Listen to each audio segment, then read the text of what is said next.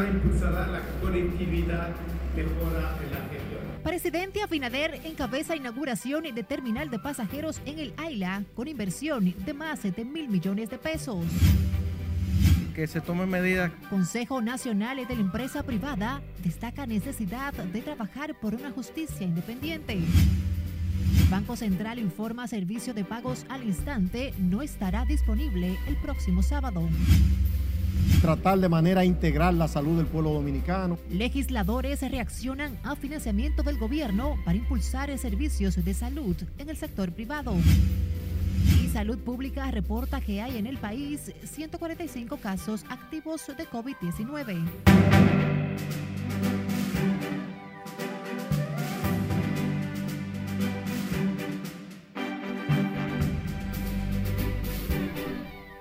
Buenas tardes, y bienvenidos a la primera emisión informativa de RNN Canal 27. Gracias Acevedo les acompaña. Iniciamos de inmediato con el presidente Luis Abinader.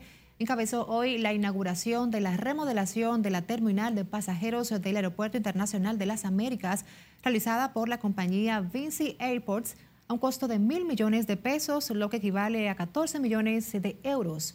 Nuestra compañera Lauri Lamar nos amplía en directo desde el AILA. Adelante, Lauri. Buenas tardes para ti. Gracias, buenas tardes. Esta remodelación, según los promotores, forma parte del plan de modernización y optimización que tiene como objetivo mejorar la experiencia del pasajero.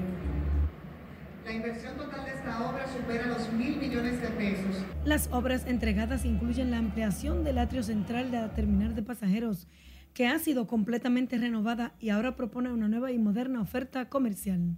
Esta obra contempló la intervención de más de 5.000 metros cuadrados, incluyendo el traslado y modernización de las áreas de seguridad y migración al tercer nivel y la construcción de una gran plaza central de compras y oferta gastronómica.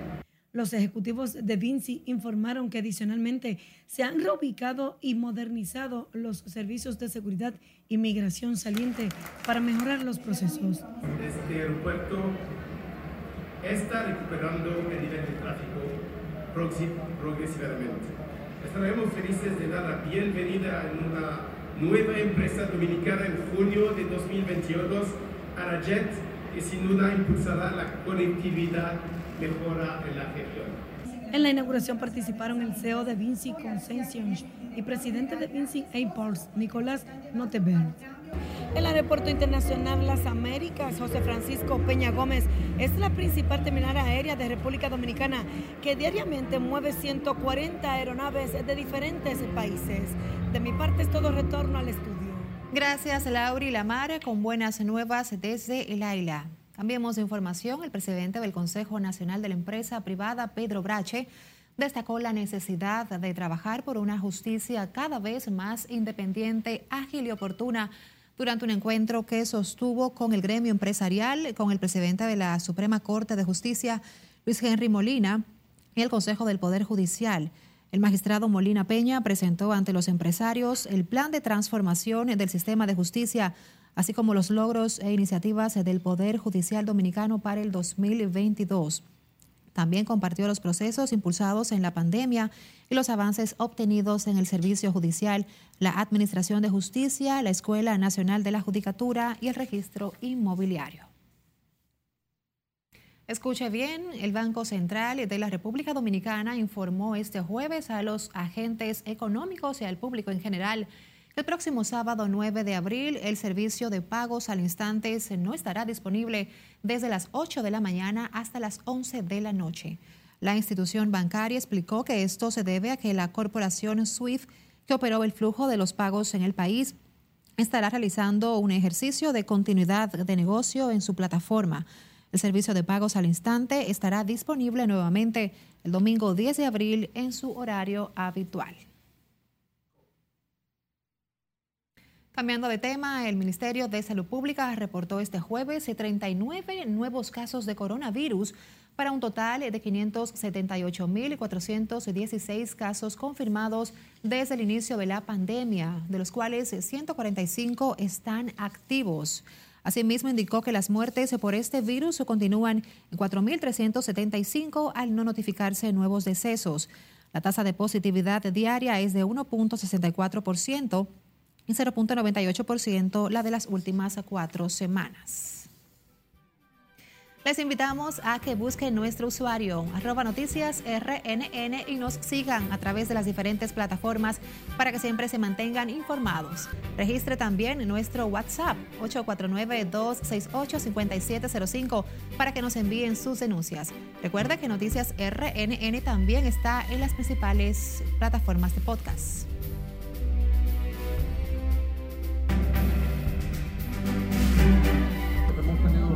La policía. Vamos a una pausa. Al volver, coordinadores del Gabinete de Transporte advierte no permitirán ataques contra corredores de autobuses.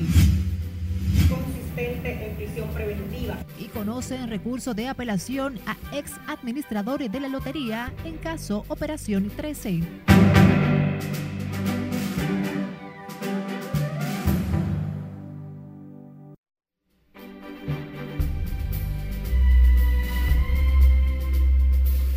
Gracias por continuar en sintonía con nosotros. Abrimos, el plano internacional con los países de la ONU. Decidieron este jueves suspender la participación de Rusia en el Consejo de Derechos Humanos en respuesta a los supuestos abusos que está cometiendo en Ucrania.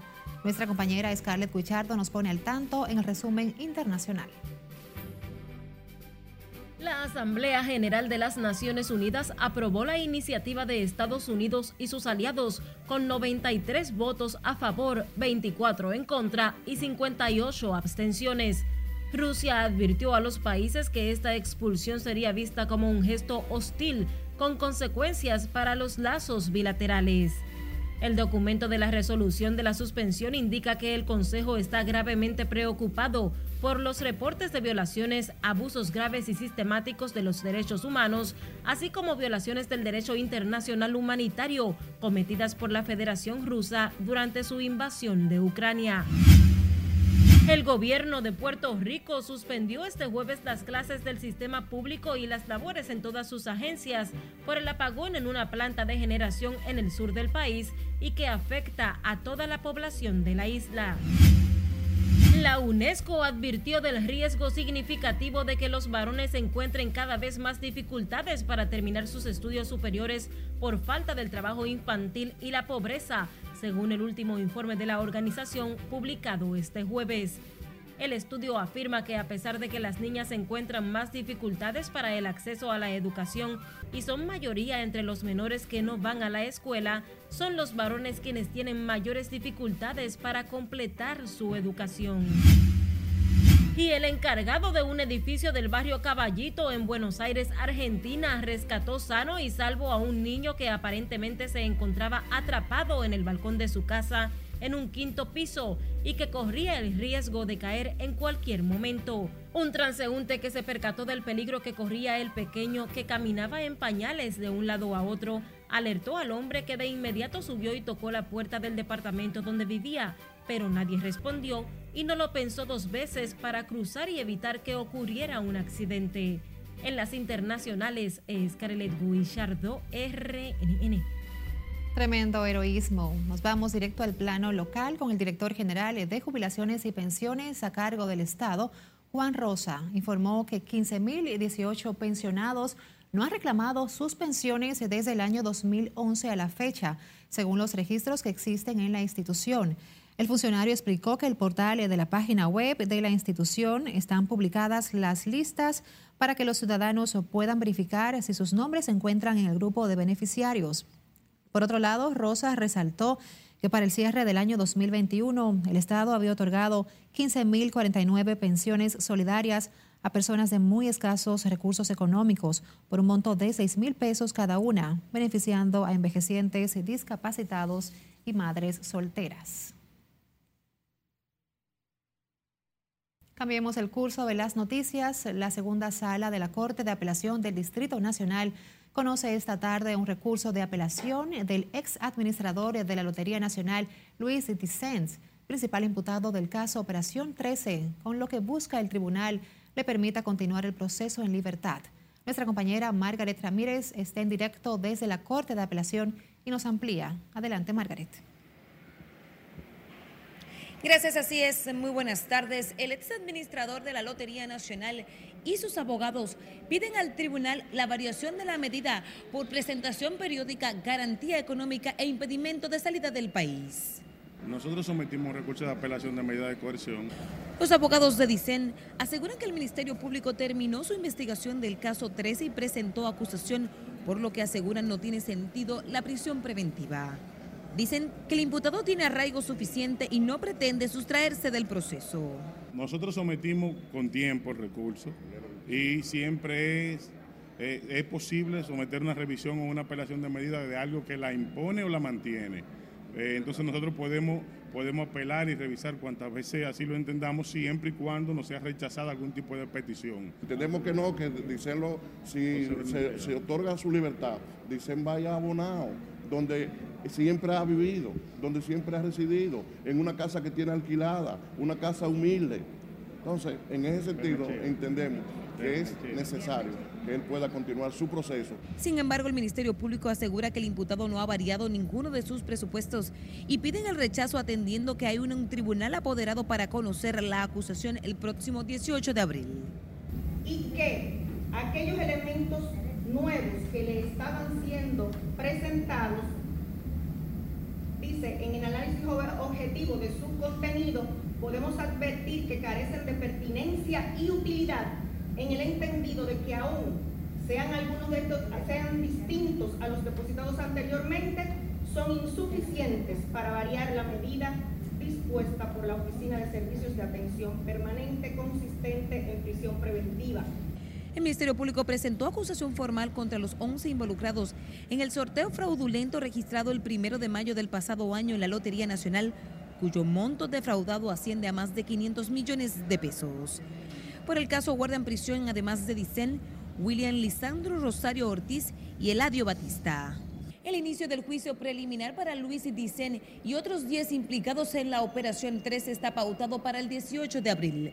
Es todo lo que tengo por el momento. A retorno contigo al estudio. Gracias por los detalles. Margaret Ramírez reportándonos desde la segunda corte de la sala de apelación del Distrito Nacional. En otra información, agentes de la Dirección Nacional de Control de Drogas incautaron durante un operativo de vigilancia e interdicción 38 paquetes de cocaína en la autopista del Nordeste Juan Pablo II en el municipio Santo Domingo Este. Los agentes antinarcóticos interceptaron próximo al peaje del Naranjal a los ocupantes de una jipeta marca Suzuki en la que al ser inspeccionada se detectó en la parte trasera un compartimiento secreto debajo de una tercera fila de los asientos del vehículo con los 38 paquetes de la sustancia. Por el hecho, las autoridades arrestaron a un hombre y a una mujer de 38 y 34 años respectivamente, quienes fueron puestos a disposición de la justicia. Hablemos ahora del Ministerio de Educación Superior y el Consejo Nacional de Discapacidad suscribieron un acuerdo para ejecutar políticas públicas que permitan eliminar las barreras que impiden la inclusión de personas con discapacidad en el sistema educativo. Miguel de la Rosa nos amplía. Graduada. Las barreras que existen en el país para las personas con discapacidad siguen representando un desafío para aquellos con condiciones especiales. Tal es el caso de Marlene Reyes, una joven que perdió sus piernas en un accidente de tránsito. A mí me gustaría que otras personas también tengan la oportunidad de ir a la universidad y desarrollarse profesionalmente como yo lo hice. O sea, me gustaría que llegue y el mensaje lo, lo comprendan porque muchas personas, o sea, con discapacidad, se obstaculizan y piensan que, o sea, ya no hay, no hay más allá. Pero pese a su condición, Marlene logró romper las barreras y cursar una carrera universitaria de la cual está a punto de graduarse. Hay muchos obstáculos porque, por ejemplo, las personas con silla de ruedas eh, necesitan que se le habiliten rampas, espacios donde ellos se puedan desarrollar y recrearse también. También los baños. En las universidades no hay baños para las personas eh, usuarias de sillas de ruedas.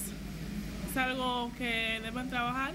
Y es que las dificultades por las que atraviesan los jóvenes con discapacidades en el país son una problemática de las cuales están conscientes las autoridades. Hay que apoyarlo porque así lo manda la constitución, lo mandan las leyes y también la política de inclusión social que, implementa el señor presidente de la República, Luis Abinader. Este jueves el Ministerio de Educación Superior y el Consejo Nacional de Discapacidad firmaron un convenio interinstitucional en el marco de la primera conferencia interinstitucional para la accesibilidad a la educación superior en Costa Rica, Cuba y República Dominicana. Miguel de la Rosa, RNN. Miramos ahora al Congreso Nacional. Allí legisladores oficialistas y de oposición reaccionaron este jueves al anuncio del gobierno de invertir 2 mil millones de pesos para financiar las clínicas privadas. El reporte es de Nelson Mateo. Para la clínica privada. Yo no lo entiendo. En el Congreso Nacional analizaron este jueves el préstamo utilizado por el gobierno para impulsar el turismo de salud y la especialización de algunos centros del sector privado. Al sector privado que salió beneficiado de la pandemia, que acumuló una gran cantidad de riqueza en la, en la pandemia y no hay claridad de que ese financiamiento es para la atención primaria. Que los pobres no tienen acceso a ir a una clínica privada, ni siquiera nosotros los que tenemos un seguro de salud la clínica nos permite a nosotros usarlo en un 100%. Es decir, que es un atropello más. Para los oficialistas, el préstamo a través del Banco Nacional de las Exportaciones es parte de una visión integral del gobierno en materia sanitaria. Es un asunto de tratar de manera integral la salud del pueblo dominicano, de ambos lados, reforzar el sector público y ayudar al sector privado. Pero tiene que ver, reitero, es un préstamo, no es un regalo, lo que el país necesita es que se invierte en salud. Tanto lo público como lo privado es importante. La salud del dominicano es lo primero, con eso no se debe jugar y es algo que se ha hecho siempre.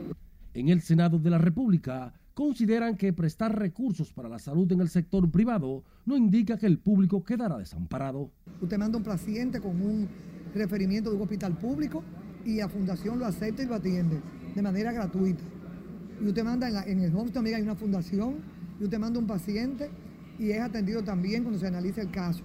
O sea que no satanicemos esos hospitales que han hecho un papel.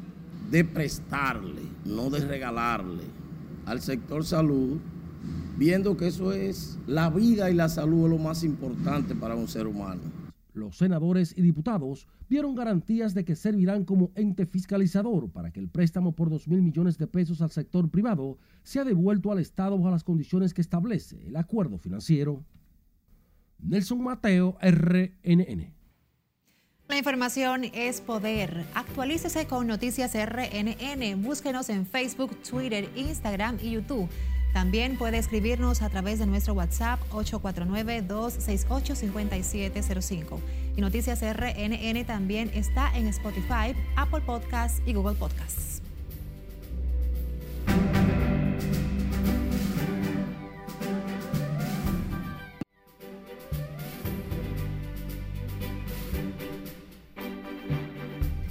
Vamos directo a Santiago con un hecho trágico. Una mujer de 34 años resultó herida por su expareja sentimental de varios disparos cuando realizaba sus labores en horas de la mañana dentro de la Universidad ISA. Y como nos cuenta Junior Marte en la siguiente historia, tras el intento de asesinato, el hombre se quitó la vida. Que le dio tres tiros y se mató él. De acuerdo a parientes, la dama Esther Peña se encuentra en estado delicado en la clínica Corominas, donde médicos y enfermeras luchan por salvarle la vida. Supuestamente llegó encapuchado, la, la conllevó, la arrastró a, un vacío, ahí a un sitio de, la Universidad ISA, y le propinó seis tiros en los pies y luego se metió ahí uno. Narran que el homicida identificado como Ramoncito, quien fue llevado a la morgue del cementerio del Ingenio, tenía un historial delictivo. Ella perdió mucha sangre, pero le están, le están poniendo sangre y cosas así a ver si le van a hacer una operación. Confiando en Dios que salga todo bien. Compañeros de labores de la universidad definen a la dama como una mujer de trabajo y reaccionaron sorprendidos por lo ocurrido dentro del recinto. Ah, imagínense cómo uno pasa una cosa así, donde uno trabaja, uno se siente medio, aunque no sea familia de uno, pero que usted sabe que cuando una gente hace una cosa así, eh, la comunidad se paraliza y, los trabajadores también se sienten una presión como presionante porque si le hicieron eso a ella puede venir otro también y matar a otra gente que uno no sepa. El hombre, dice la familia, habría planificado el hecho de sangre debido a que pudo burlar a la seguridad de la universidad. En Santiago, Junior Marte, RNN. Vamos ahora al sur, San Juan, donde varios allanamientos fueron realizados por el Ministerio Público y agentes policiales como parte de los esfuerzos para localizar a un niño que hoy cumple cinco días desaparecido. Julio César Mateo nos cuenta más. Las pesquisas fueron realizadas en dos viviendas de la comunidad de los montones del municipio de Juan de Herrera, donde familiares sospechaban estaría el menor. Tengo que decirle al señor presidente que haga lo posible, que nos mande repado para que nos ayude, nos ayude con eso, que se mueva con eso. Cinco días han pasado desde que el menor Kendry Alcántara desapareció, sin que hasta el momento se tenga información de su paradero. Ellos están haciendo su trabajo, pero nosotros queremos que se encuentre el niño sea como sea. Eso es lo que nosotros pedimos, que, que los tenga, que no lo devuelva, por favor. Varias personas han sido interrogadas sobre la desaparición del menor de cuatro años de edad. Sus familiares esperan prosigan las investigaciones. Pero todavía no hemos dado con nada. Entonces, queremos seguir que, que la policía siga ayudándonos, que siga investigando cualquier cosa, que siga investigando, porque todavía no, no sabemos nada todavía. Como parte de las investigaciones, las autoridades policiales acudieron al lugar e interrogaron a los padres del infante, sin lograr dar con pistas de su paradero. Eso aquí nunca hubiera pasado y esperamos que si es alguien que lo tiene o algo, esperamos que lo entreguen sano y salvo.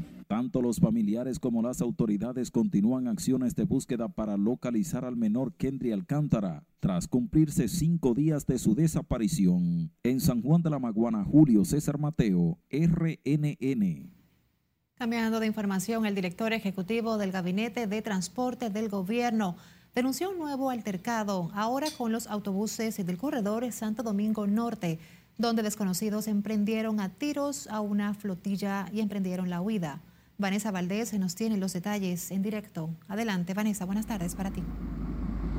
Gracias, buenas tardes. Así es, ante el hecho vandálico que ocurrió la noche del pasado miércoles aquí en la Jacobo Macluta contra uno de los corredores, el director ejecutivo del Gabinete de Transporte, Hugo Veras, indicó que nadie va a impedir la transformación del transporte público en el país y nadie va a detener esa transformación que se está haciendo.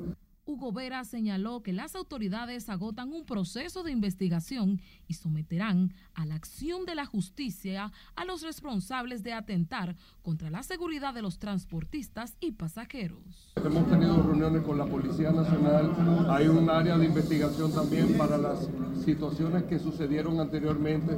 Lo que sucedió en el día de anoche también está reportado porque aquí lamentablemente hay mucha gente que quiere pescar en río revuelto, donde no hay problema, donde no hay situación, hay personas que quieren crearla. De su lado, el presidente del Consorcio de Empresas de Transportes Mochotran, Alfredo Pulinario, insistió que defenderán el buen funcionamiento de los nuevos corredores. Eso no es posible. El hablar, eso es criminal. ¿Usted sabe por qué? Porque puede haber un pasajero, una dama y una piedra de esas. Le quita la vida a un niño. Por otro lado, Pulinario informó la salida de la organización sindical Unachocin de Conatra para pasar al consorcio de transporte Mochotran. Cambita indicó que tras esta nueva afiliación, estas 35 nuevas rutas se convertirán en empresas que desarrollarán así el sistema económico del transporte público en el país. Por el momento es todo lo que tengo. Retorno contigo al centro de noticias. Agradecemos el reporte Vanessa Valdés en directo.